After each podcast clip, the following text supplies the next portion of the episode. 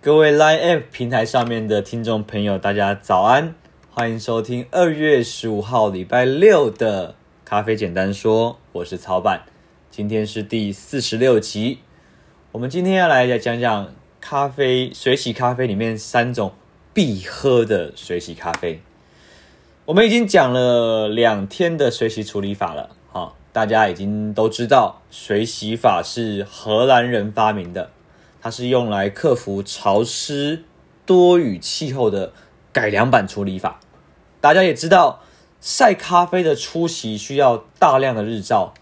那如果说您今天的产地没有那么多的日照条件，它可能很常下雨，没办法照那么多阳光的话，你就一定要先把那种容易发霉的果皮给切掉。那切掉果皮的咖啡豆，它会大大降低发霉的风险。要怎么说呢？这个果皮听起来就有点像是盲肠还是智齿那种感觉，好像留着果皮好像没有什么功能，还会增加额外的风险。有听上一集的朋友好像知道，已经知道水洗槽这种关键的设施。那我们讲一下，水洗槽它有两个开口，一个让豆子进来，一个让豆子出去。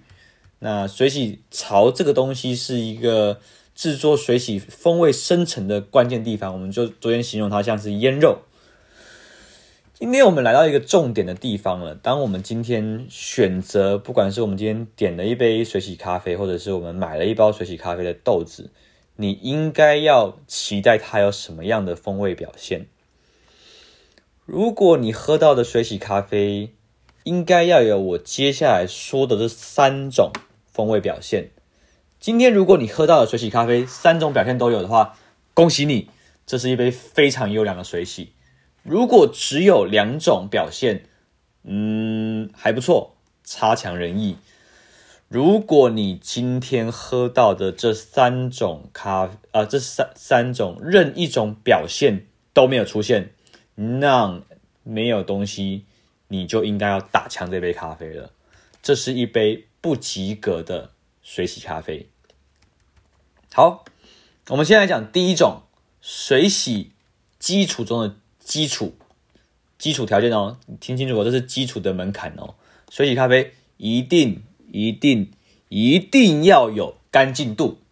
好，如果你今天喝的，你今天喝水洗，干净度是你最低的交友条件。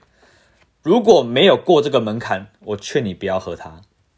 简单来说，干净度就是一杯咖啡里面没有污染的味道，没有药水味，也没有发霉味，就是最基本的干净度了。那有人就会说啊，曹板修蛋鸡嘞，现在已经是二十一世纪了，哪有人的咖啡里面还会有发霉味？我告诉你吧，这位施主，我大概在一个礼拜，这是真人实事哦。我大大大概在一个礼拜之前，有一个很熟的客人朋友从仙台，日本的仙台。带了一款水洗的伊索比亚给我喝，你知道我把那个那杯咖啡磨成粉的第一个味道，你知道我闻到什么吗？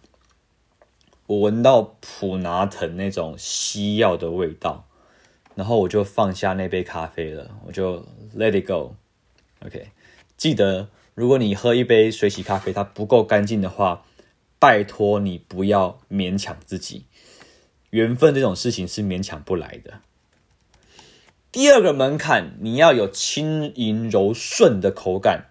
如果你要我去形容一杯好的水洗咖啡，我会觉得那种喝进去的形状，应该要像是书法里面的行草，就是行书跟草书那种行云流水的那种感觉。就像你喝到那杯咖啡，你就会像是云门舞集在跳舞那种感觉。它应该要像是天鹅绒那种轻盈的口感，它不应该是。强烈占据你口腔的那种沉重的味道。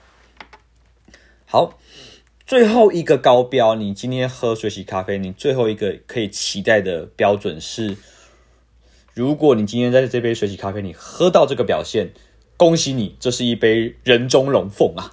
不好意思，是非中龙凤，地灵人杰啊！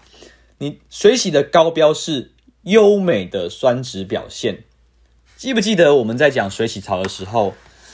优美的酸值其实就是表现在你水槽发酵的那个时间恰到好处，它就证明了你你的发酵是非常正确的，你才会有优美的酸值表现。